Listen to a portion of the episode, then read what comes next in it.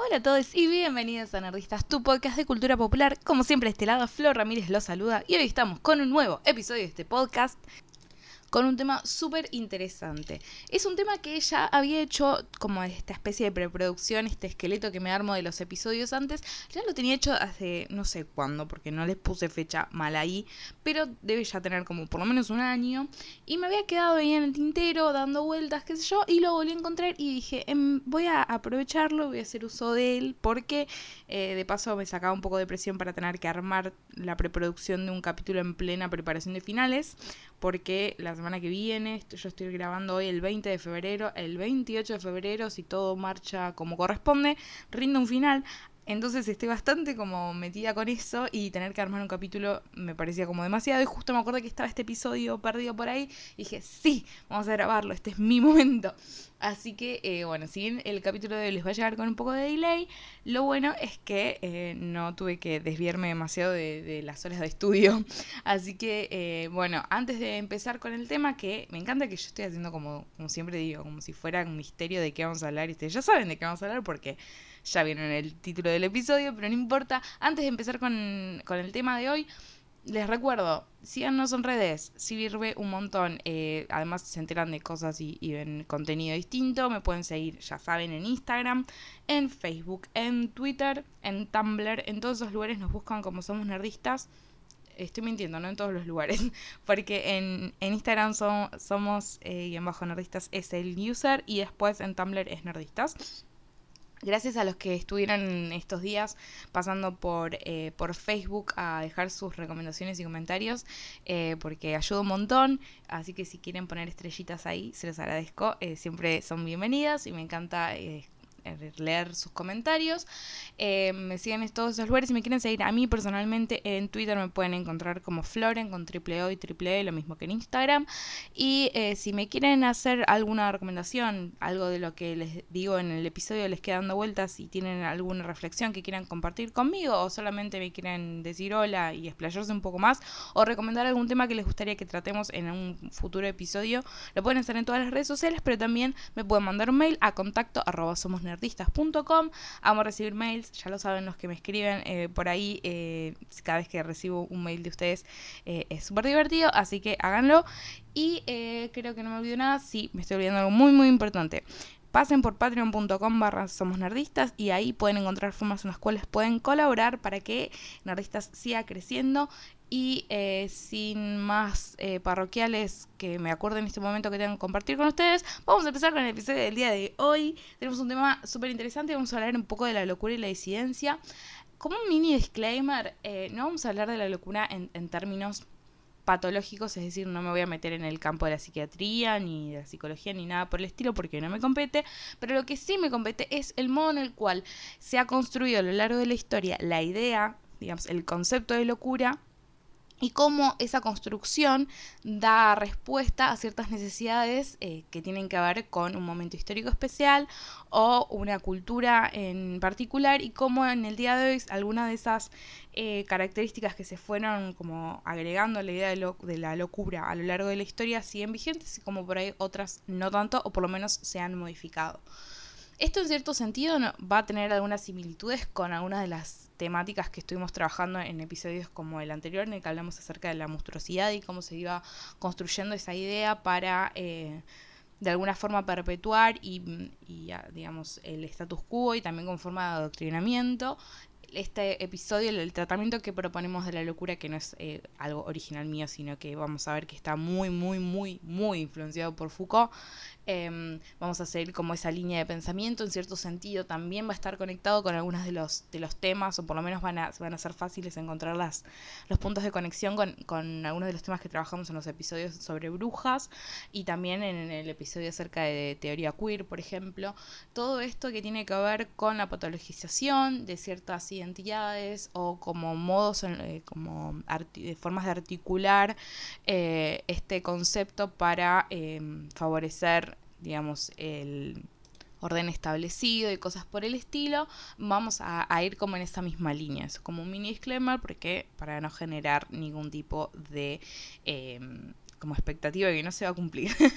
Entonces, como decía, eh, esta idea que, vamos a trabajar un poco hoy, que obviamente hay muchísimo para leer y hay muchísimo para, para seguir analizando, pero como siempre esto es para abrir el debate,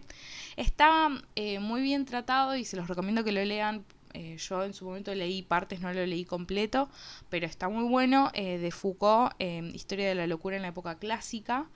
Eh, mm, vamos a trabajar un poco algunas de las cuestiones que aparecen ahí, como muy, digamos, eh, específicas. Y después también otro texto de Foucault, que es Genealogía del Racismo, también es muy interesante. Ahí vamos a encontrar algunos de los elementos que también vamos a usar en el, en el capítulo de hoy, en el texto. En el texto están y los vamos a, traer a colación acá. Otro eh, libro que está muy interesante, que a mí la verdad es que tampoco lo leí completo, pero sí las partes que leí me fueron muy útiles.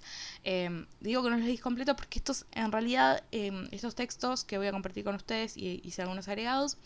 fueron parte de la bibliografía de una materia que cursé eh, en teoría literaria, em, que trabajamos mucho respecto de em, el tratamiento del cuerpo y cuestiones de biopolítica y, y, cuestiones por esa en esa rama, digamos, en esa línea de pensamiento. Y el texto eh, que les estoy hablando se llama eh, La enfermedad y sus metáforas, que es de Susan Sontag, también se los recomiendo, es súper interesante. Si bien no habla específicamente de la locura, habla de eh, otras enfermedades y después vamos a ver eh, cuál es su approach al tema. Me parece que hay algunas de las cuestiones que ella tematiza en esa obra que pueden servirnos incluso para em, seguir conceptualizando la idea de locura que, vamos a, a, plantear el día de hoy y después algunos otros eh, papers que los voy a ir mencionando a lo largo del episodio. Entonces,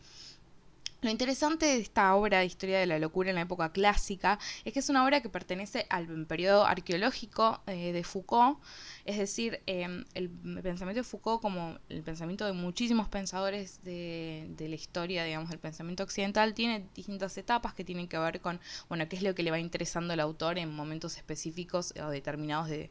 de su carrera académica, de su vida, bueno, van, cambiando, no, no todos los autores son extremadamente sistemáticos, algunos eh, van cambiando y esos cambios se van eh, viendo en sus obras. Entonces, esto pertenece al periodo arqueológico. Foucault tiene varias eh, obras que, conocidas que, tienen, que pertenecen a este mismo periodo. si mal no recuerdo, Vigilar y Castigar también, que es cuando trata de, como la genealogía de algún modo de, de, las cárceles, cuál era su función, cuál es su estructura y sus similitudes, por ejemplo, con los la estructura de los colegios, por ejemplo. Entonces, cómo esos eh, mismos dispositivos de disciplinamiento están eh, presentes en ambas eh, instituciones. También creo que las palabras y las cosas es del periodo arqueológico, como muchas de las obras así importantes y reconocidas de Foucault pertenecen a este periodo en el cual básicamente el objetivo es estudiar cómo eh, estas construcciones fueron mutando y fueron eh, evolucionando, pero que, funcionan como dispositivos de poder eh, y siguen estando presentes incluso por ahí en nuestra cotidianidad, pero él da cuenta de los cambios que van surgiendo, que van sufriendo, digamos, estos, estos dispositivos. Em, Foucault lo que tiene es que es, es como amena su lectura, así que si les interesan algunos de estos temas, los libros son muy interesantes y son accesibles también. En este caso particular de la historia de la locura en la época clásica, el objetivo es estudiar la visión que la sociedad tiene respecto de la locura. Entonces, en esta idea de hacer un tratamiento arqueológico, obviamente em, él empieza a rastrear cómo se va construyendo esta idea de locura y encuentra como un punto, no sé si necesariamente de origen, pero sí un punto importante, eh, la, figura del leproso. Entonces el estudio de Foucault comienza en la Edad Media y lo que le interesa es que las estructuras que se fueron creando para separar, digamos, a los leprosos del resto de la sociedad, que, que era la sana, digamos, se mantiene incluso cuando la lepra es controlada o desaparece, digamos. Entonces, entonces, lo que vamos a ver es que es lo mismo que hablábamos en el episodio anterior cuando hablábamos acerca de los monstruos. Esta idea de que eh, incluso cuando eh, el, objeto principal, en este caso eran los, leprosos, una vez que eso desaparece o que está controlado o que ya deja de ser tan problemático, eh, la especificidad esa desaparece, pero la estructura se mantiene. ¿Por qué? Porque el dispositivo eh, es fundamental, lo que hace es separar partes de la sociedad, ¿no? Tenemos por un lado los sanos y por el otro lado, en este caso que menciona Foucault, tenemos a los leprosos. Entonces se genera todo un, mecanismo que, que va desde lo material, que es decir, que se, estaban los leprosarios donde iba la gente que estaba enferma con lepra y los dejaban ahí, y estos leprosarios estaban apartados de, digamos, de la sociedad sana. Entonces ahí vemos esta idea de separación que ya vemos que responde en cierto sentido, por un lado, a estas estructuras de binarias, el sano y el enfermo, que venimos hablando en los últimos episodios. También es esta idea de eh, aquello que representa el peligro y que puede poner, eh, digamos, en jaque a, en este caso, los sanos, hay que separarlos. Esto de vuelta responde a esta misma este mismo dispositivo que separa al monstruo del normal y lo que todas las cuestiones que hablábamos en el episodio anterior. Entonces, este, el, dispositivo sigue siendo el mismo, lo que puede ir haciendo es cambiando sus eh, instanciaciones, si se quiere, en la realidad. Entonces, para Foucault lo que va a hacer es, decir que existe una correlación entre la desaparición de la lepra y la, digamos como la repentina aparición eh, entre comillas de la locura. Entonces una vez que ya la lepra no existe, deja de ser un problema, eh, mantiene el dispositivo, por lo tanto es necesario encontrar algo que eh, permita que siga funcionando, ¿no? Es como, ok, ya no te, es como, no sé, estás cocinando, te quedaste sin un ingrediente y lo reemplazas por otro porque tenés que seguir haciendo el plato. Es una cosa más o menos así. Eh, no sé por qué se me ocurrió. Esto estoy grabando medio al mediodía, yo calculo que es por eso que la, la analogía se me viene por el lado de la comida. Entonces lo interesante que nota Foucault es que la figura del loco que empieza a hacerse visible en este contexto, es decir, desaparecen los, enfermos de lepra, muchos de los leprosarios se convirtieron en, digamos, en loqueros. Entonces, digamos, no es solamente a nivel simbólico eh, que, se da como esta este reemplazo, si se quiere, como en términos así como más, más cotidianos, este reemplazo de la locura por la lepra, sino que en términos materiales también. Entonces la figura del loco va cambiando y lo que vamos a ver es que a lo largo de la historia, y esto lo va a ir como desarrollando con muchísima más profundidad, em, la figura del loco va apareciendo de distintos modos a lo largo de la historia. Em, con respecto a, esto, hay un, texto, un paper que se llama eh, Locura y Literatura, la otra mirada, que es de Elvira Sánchez Blake y de, que es de la Universidad de Michigan, que es, fácil de acceder, si les interesa, eh, se los puedo pasar que dice que obviamente siguiendo esto de mm, esta, este planteo Foucaultiano, dice que en la literatura obviamente la figura del loco es una figura que se vuelve predominante y que es interesante porque aparece que está unido, digamos, esta idea de locura y literatura porque eh, existe, y la voy a leer porque me parece que, que lo expresa muy bien ella, se locura y literatura son dos temas que aparecen intrínsecamente unidos, ya sea por esa frontera liminal que existe entre el genio y la insensatez, o quizás por la necesidad de poner en boca de personajes locos la verdad de una parábola, especialmente cuando se producen grandes rupturas, cambios o crisis en el mundo. Esto me parece que de alguna forma engloba muchas de las cuestiones que van a tener que ver con la locura que vamos a ir eh, viendo en, a lo largo del episodio. Esta idea de que eh, una de las, eh, de las características que tiene la figura del loco eh, es esta idea de que posee cierta sabiduría o que tiene cierto como, conocimiento de algo que, el resto de, las personas que van a ser como las sanas, entre comillas, no, digamos, como que el loco accede a algo que el, que el sano no. Em, y en, ese, en esa instancia es que esta autora, Elvira, le digo a Elvira como si fuera una amiga de toda la vida, pero bueno, no importa. Ella menciona que a partir del siglo XVI el loco adquiere, especialmente dentro del ámbito de la literatura, que es lo que trata su paper, un protagonismo dentro de las artes y del teatro. Y en este caso sí, en, este momento, en el siglo XVI, aparece esta idea de que tiene, digamos, posee una verdad, una sabiduría, que, em, que es interesante porque es una verdad que está censurada y por eso no puede, digamos, esta verdad aparecer en, los labios de alguien que está sano, sino que eh, esa verdad, em, digamos, por sus características, eh, la única forma de que alguien la pueda, digamos, enunciar y traer a la presencia, si se quiere, es mediante eh, la, voz, digamos, de, aquel que está loco. Siempre está esta idea de que está separado, ¿no? responde a esta misma estructura binaria, a esta misma estructura que pone al, al loco como como aquello, lo abyecto, lo que está por fuera de la sociedad. Entonces, como está por fuera de la sociedad, puede hablar de la sociedad. Porque si no, o sea, esto es, es interesante y es un problema que se replica en, muchísimos ámbitos del pensamiento y que es muy interesante, que parece a veces como muy simple, pero está bueno. Es esta idea de que para, por ejemplo, poder eh, hablar de la sociedad, digamos, y hablar de los problemas de la sociedad, hay algo que eh, requiere estar por fuera para poder ver de algún modo ese, ese ámbito y poder juzgar, juzgarlo, porque si no, si yo soy parte de ese mismo ámbito, estoy limitado. Entonces, esto es, lo, es la misma dicotomía, el mismo problema, en cierto, eh, entre comillas, que aparece con respecto al soberano, por ejemplo, los reyes, que están, tienen que estar por fuera de la ley para hacer cumplir la ley. Porque si ellos están, digamos, sometidos a la ley, su poder eh, ya se encuentra limitado. Y entonces ahí empiezan a aparecer todas estas paradojas respecto al poder que son súper interesantes, están mucho mejor desarrolladas por autores eh, mucho más versados en el tema que yo. Pero es esta idea, ¿no? De que el loco, como está por fuera de la sociedad, es el que puede decir las verdades más oscuras y las verdades más profundas, porque está por fuera. Entonces, digamos, esos problemas a, a, esa, ese individuo no le afectan, porque el estar afuera le permite eso, tiene como esa ventaja, entre muchas comillas, porque obviamente el estar separado de la sociedad, esa idea de marginalizar a un individuo porque no, digamos, por su comportamiento o por lo que fuera, no cumple con los estándares establecidos por la sociedad, tampoco es algo sano, ¿no? Eh, pero bueno, tiene como, como esta, esta cuestión como eh, doble, si se quiere. Entonces, lo que vamos a notar, eh, Elizabeth, Elizabeth era, ¿no? No, no era Elizabeth, era Elvira, pobrecita, perdón. Em,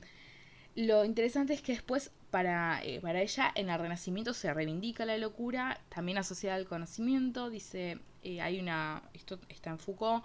lo está citando, Foucault dice que la idea de que mientras el hombre razonable no percibe sino figuras fragmentarias, el loco abarca todo en una esfera intacta, una bola de cristal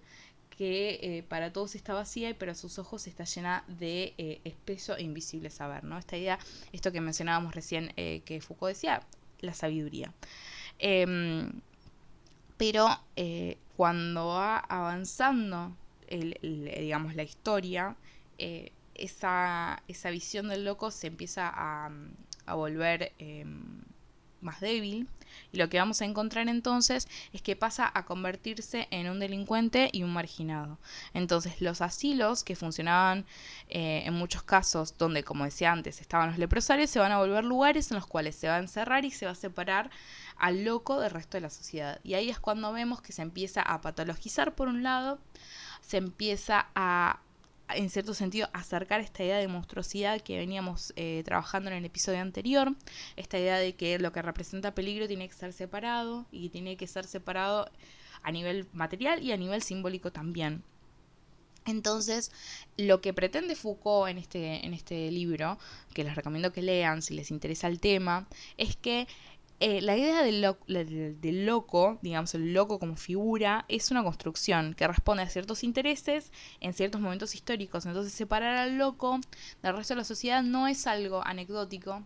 no es algo menor, sino que es, yo diría casi como la explicitación del dispositivo. ¿A qué me refiero con esto? Que una cosa es que a nivel simbólico el loco como que quede siempre por fuera, ¿no? Que, no sé, no participe en los, las en la organización social o no sé, que no sea tenido en cuenta su, su punto de vista y demás, eso responde más en el ámbito simbólico.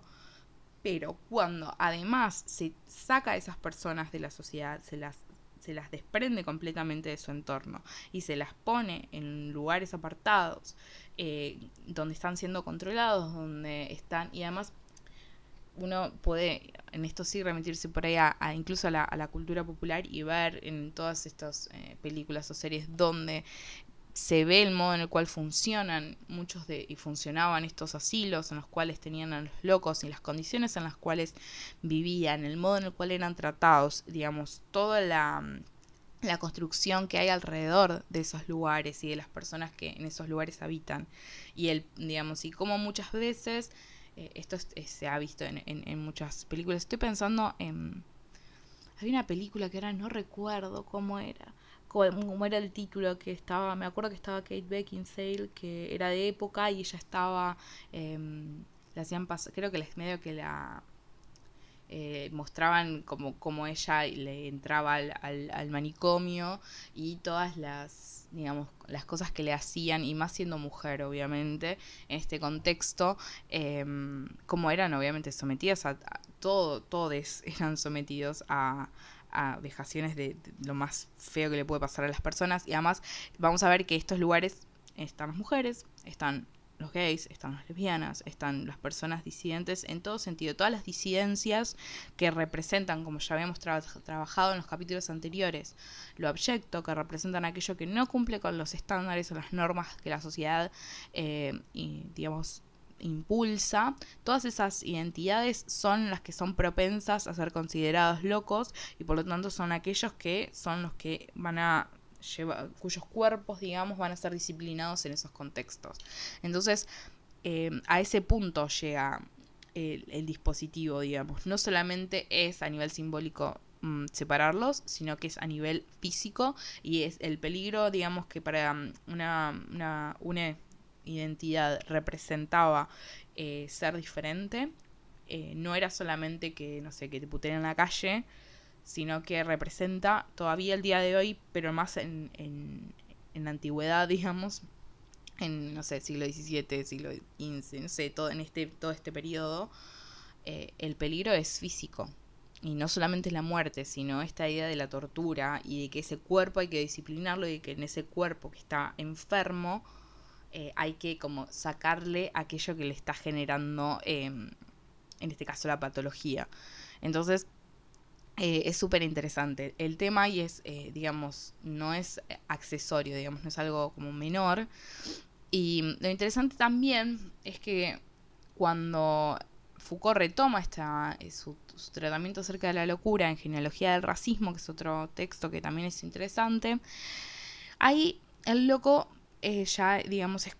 toma el periodo en el cual empieza a representar el peligro y que genera sospecha respecto de eh, aquel que lo padece.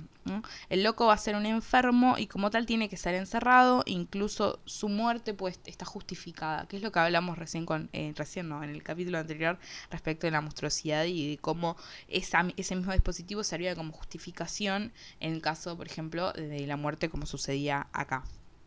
Entonces, eh, la separación y la muerte son necesarias para eh, para esta idea de purga, que es en cierto sentido lo que estaba tratando de decir anteriormente, mucho eh, menos elocuentemente, pero es esta idea, ¿no? De que había que purgar a esas, a esas personas, había que purgar esos cuerpos específicamente y esas, esas mentes. Entonces el loco es un sujeto,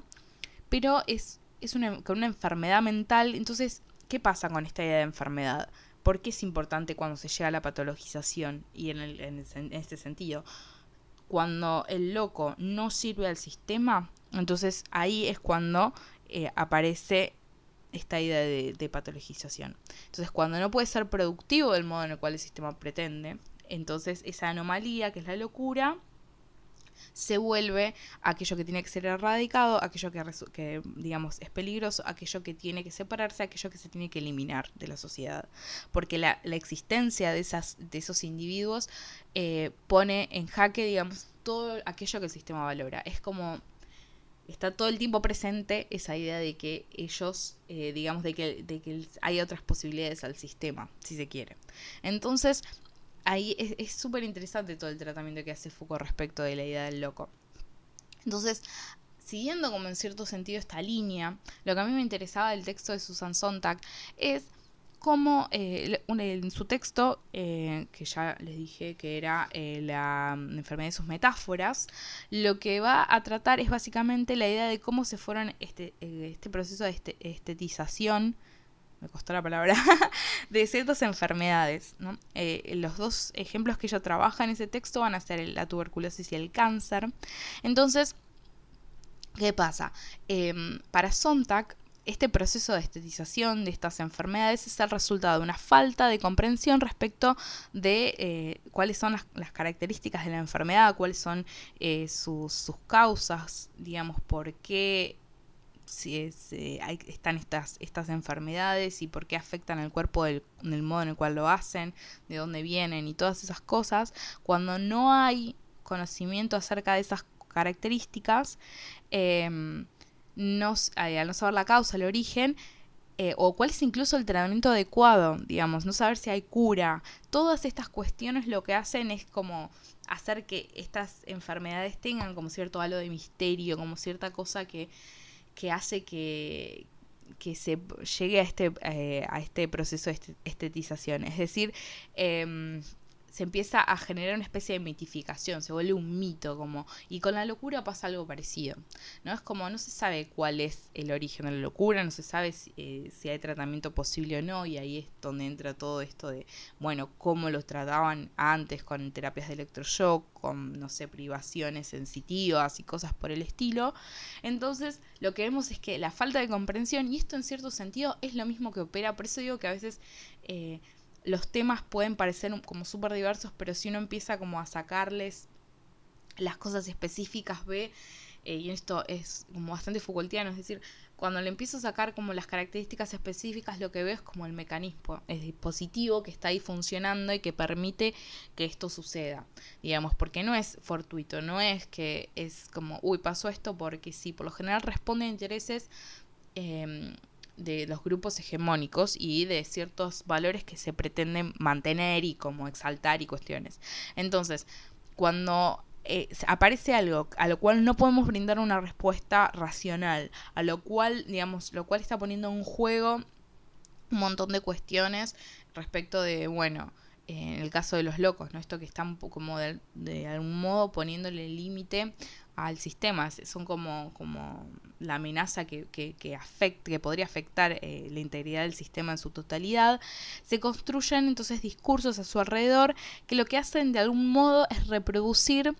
eh, estas, estas ideas, ¿no? De, hay que separarlos, hay que eh, mantenerlos por fuera de la sociedad, hay que disciplinar esos cuerpos, hay que demostrar que eso representa un peligro y por lo tanto tenemos eh, el derecho, si se quiere, nos podemos arrogar ese derecho de decir no, esto hay que eliminarlo y esa eliminación puede ser una eliminación a nivel simbólico o también a nivel eh, material. Entonces, lo que, vamos, lo que vamos viendo es que en realidad la idea de locura no es exclusivamente una cuestión médica, sino que eh, está, opera directamente a nivel social, económico, cultural, histórico. Entonces, eh, lo interesante además es que esta misma categoría, o sea, la locura, funciona en el ámbito médico, en el ámbito económico, social, cultural y demás, pero además pasa el campo moral. Entonces aparece esta pregunta de qué habrá hecho el enfermo para contraer la enfermedad. Entonces ahí además lo que sucede es que se pone la carga, digamos, en el sujeto enfermo y lo que se evita es tener que, por ejemplo, replantearnos cuestiones sociales, es decir, cuáles fueron las condiciones de posibilidad que, que permitieron que ciertos individuos eh, contrajeran eh, esta, esta enfermedad, ¿no? Entre, estoy diciendo enfermedad entre comillas. Entonces, ¿qué pasa? Ahí solamente se va como a, apuntar el dedo al individuo que está enfermo y, digamos, se se separa cualquier tipo de conexión posible con algo de la sociedad. ¿Por qué? Porque si el problema de algún modo, por mínimo que fuera la conexión, encontrar lazos eh, en cuestiones que tienen que ver con la sociedad en la cual ese individuo está, eh, vivía o vive, entonces eso indicaría que de algún modo hay algo dentro de la sociedad sana que estaría posibilitando eso. Entonces para evitar cualquier tipo de, interrogación hacia, eh, digamos, el, hacia el interior de la sociedad sana, entre comillas, lo que sucede es, bueno, algo hizo ese individuo en particular para que le pasara lo que le está pasando. Su problema tiene que ver con, con lo que lo hace individuo y no con su conexión con un entorno, por ejemplo. Entonces ahí al separarlo se lo aísla, por eso también esta isla este aislamiento no es solamente eh, simbólico, que sería ese el caso, sino que además se toma ese individuo, se lo saca de, su entorno y demás y se lo pone en otro lugar porque, bueno, son locos, hay que separarlos, nos, nos representan un peligro. Entonces, en lo que respecta a esta idea de estetización que trabaja Sontag, que a mí me pareció súper interesante y cuando uno, yo por ejemplo, que algunos por ahí saben, otros capaz no, eh, yo estudié muchísimos años eh, canto lírico, así que he cantado bastante, por ahí no en óperas enteras, pero he estudiado muchísimas áreas en las cuales los personajes que yo tenía que interpretar estaban locos. Eh, la idea de las escenas de locura, por ejemplo, en las óperas del bel canto, por ejemplo, es muy, muy eh, frecuente, ¿no? Esta idea de, bueno, se estetiza la locura, esta mujer, no sé qué, se vuelve loca por amor y demás, bla, bla, bla y tienen estos momentos como estas áreas súper complejas y demás, que es su momento como de, donde tiene un brote psicótico más o menos, y es el momento más, más bello y sublime que tiene el personaje a nivel eh, estético. Entonces esta idea de estetización de la locura ahí eh, me parece eh, casos súper interesantes. Un ejemplo por si a alguno le interesa la ópera o no sabe, qué sé yo, nunca vio y le, le genera algo de curiosidad, un ejemplo que para mí es súper claro es la escena de la locura de, eh, de Lucia por un lado, que es de Donizetti, y una que a mí me encanta, que es de I Puritani, de Bellini. Eh, las dos eh, son súper fáciles de encontrar en, en, YouTube. Les recomiendo en el caso de Puritani la versión de Anna Netrebko en el Metropolitan. Que para mí es, bellísima porque ella canta divino y es súper histriónica y demás. Pero ahí es un ejemplo súper específico, claro y para mí concreto de cómo se produce esta idea de estetización, ¿no? Cómo se, de, la enfermedad y, de esto desconocido y que no se sabe bien qué sucede y demás, se genera un acto, digamos, una performance estética. Entonces sucede que hay una riqueza. Eh, en el hecho de que la enfermedad en este caso sea mental que lo hace muy susceptible de ser estetizado, si se quiere, no sé si existe la palabra, pero no importa, vamos a decir que sí. Em, en, distintos medios, porque como veíamos en, este paper que había mencionado, eh, Elvira Sánchez Blake, que amo que sea esa como conexión de, de varios idiomas en su nombre, eh, ella hablaba de, cómo aparece la figura del loco en la literatura. Yo acá acabo de mencionar dos ejemplos como súper tradicionales de cómo aparece la locura en la ópera. Eh, podemos ver, no sé, este ejemplo de esta, bueno, esta película que no me acuerdo cómo se llama. También otro ejemplo interesante para analizar sería en Penny Dreadful, en la tercera temporada, donde el personaje Vanessa Ives es encerrada en un manicomio. Entonces está todo este tiempo, está todo el tiempo cuando vemos estos personajes que están eh, que son tratados como locos, y más en el caso, por ejemplo, de Penny Dreadful, donde está lo sobrenatural, digamos, como, como base del mundo, digamos, es parte de ese mundo. En el mundo donde vive Vanessa Ives hay eh, magia, hay poderes. Entonces, ¿qué pasa ahí en el caso de la locura cuando empiezan a, ser atravesados por estas cuestiones? También me acuerdo que hay un, capítulo de Buffy, si mal no recuerdo, en el cual eh, creo que era en la tercera temporada, ay, no me puedo acordar, donde a ella la está como, creo que, no me acuerdo qué es lo que pasaba, pero la, idea básica es que ella estaba como encerrada en un manicomio, estaba como siendo tratada en el manicomio y que todo lo que nosotros habíamos visto hasta el momento de la serie era en realidad como toda su, como toda su patología, si se quiere y en este como otro mundo paralelo, bueno, Buffy todavía vivía con sus padres y cuestiones por el estilo. Entonces, eh, eso también de alguna forma remite a esta idea que ya habíamos mencionado con anterioridad, que tiene que ver con el modo en el cual em, se pensaba que el loco, digamos, podía llegar a tener cierta conexión con, con otros mundos o con cuestiones que a las personas sanas, entre comillas, no les son evidentes. Entonces, esto, eh, todo este proceso de estetización responde en cierto sentido a este halo de misterio que hay, ¿no? Al no saber cuáles son las causas, cómo, cuál es el tratamiento, si es posible la cura o no. Entonces, e, eso abre el campo de la especulación. Y cuando se abre el campo de la especulación, aparece también la posibilidad de mitificar eh, todo el proceso y toda la patología. Entonces, em, ejemplos así hay un montón. O sea, em, piensen, estaría buenísimo que ustedes, algunos ya me habían compartido ejemplos, yo eh, no sé dónde dejé esos ejemplos que me habían mandado algunos, pero estaría buenísimo que me, manden más ejemplos de, cómo se trata la locura en la cultura pop. O sea, yo me acuerdo que uno de los, eh, de los motivos por los cuales empecé a trabajar este tema fue porque estaba mirando por, no sé,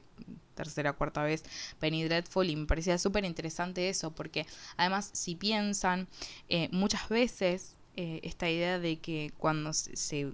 junta este mundo de lo donde hay magia y poder y demás, y son las mujeres las que tienen estos poderes, lo fácil, entre comillas, que era de disciplinar esos cuerpos y esas identidades, sacándolos y poniéndolos en manicomios y sometiéndolos a un montón de torturas, básicamente, porque no hay otra palabra que aplique mejor que esa. Entonces, eh, como incluso estas, estas identidades, en este caso las brujas, mujeres con poder, mujeres que eh, enfrentan al sistema y mujeres que se, eh, digamos, se rehusan a, eh, a hacer lo que la sociedad demanda de ellas porque no están de acuerdo con eso, que representan un peligro, como ya lo habíamos trabajado en el capítulo que hablábamos sobre brujas, esas mujeres eran muy eh, era muy frecuente que se las institucionalizara y que fueran sometidas a digamos se las categorizara como locas. Incluso hoy muchas veces muchas mm, eh, muchos muchos integrantes de los movimientos feministas también reciben ese tipo de, tratamiento. Eh, ni hablar de personas trans, ni hablar de cualquier tipo de identidad disidente, todas estas estes, estos individuos que no cumplen con lo establecido por la sociedad van a necesariamente ser eh, categorizados, por lo menos en una primera instancia, como locos. Y en, muchos casos piensen a cuánto tiempo y en dónde todavía eh, cuestiones como la homosexualidad siguen siendo eh, considerados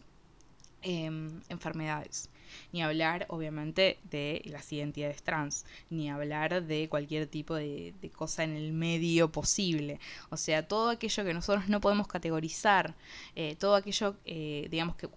lo podemos categorizar, pero esas categorías no responden a lo que nosotros asumimos como o construimos como una sociedad y un individuo sano que en cierto sentido es aquel que es útil a esa sociedad específica y a las demandas de esa sociedad, todos los que quedan por fuera de esa categorización específica van a ser por lo menos categorizados como locos, como enfermos. Entonces, esta idea de cómo se fue construyendo el discurso en torno a la locura y cómo fue mutando y cómo fue dando respuesta a las necesidades epocales y específicas de, cada momento histórico, de cada cultura propia,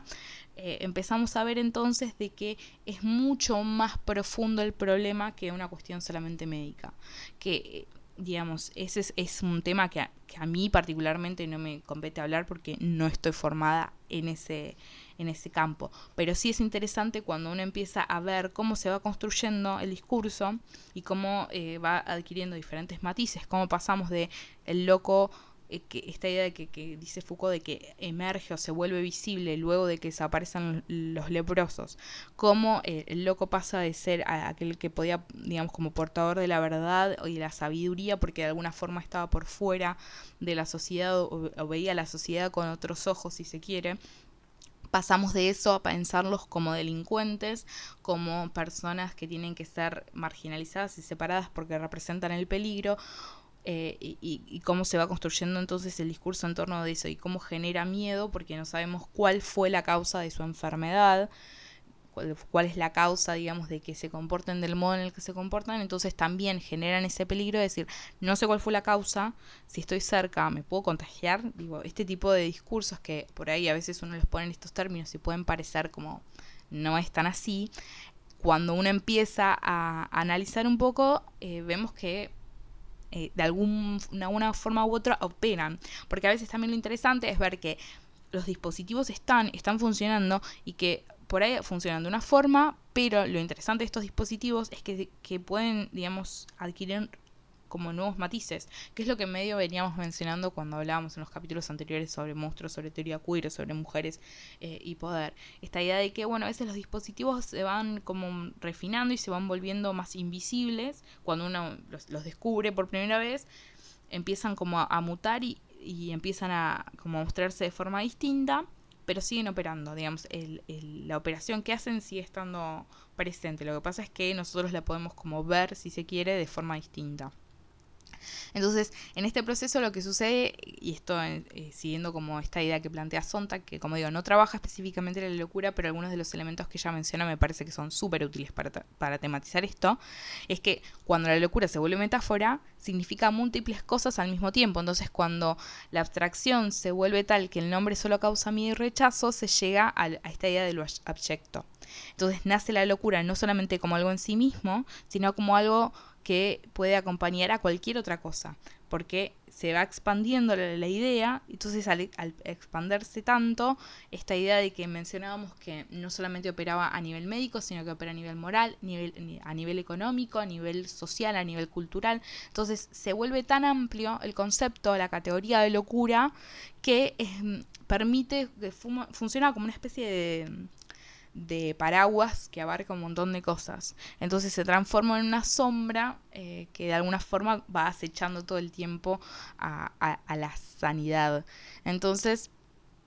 no hay una locura, hay múltiples que se van reproduciendo constantemente. Entonces la, la, la cura lo que hace es descalificar o permite, digamos, eh, puede ser que le permita al, individuo ver al mundo con otros ojos o puede,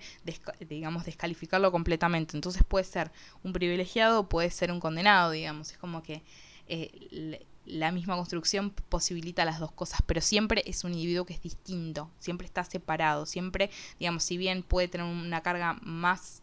entre comillas, positiva o negativa, lo que no se va a poner eh, en tela de juicio es que es distinto y que está separado y que hay algo en ese individuo que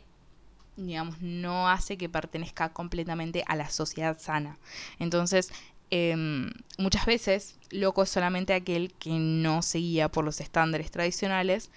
eh, y otras tantas es quien se torna peligroso. Entonces, no sé qué les parece a ustedes, qué es lo que piensan al respecto, qué ejemplos de la cultura popular se les, se les ocurren. Em, yo les dije a mí, lo que me, en su momento me disparó como el interés fue ver esta,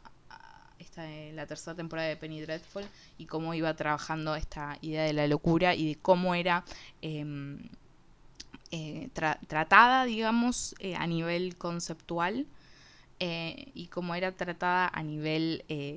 físico, si se quiere, en respecto de, bueno, todo lo que sucedía en, en el manicomio y demás.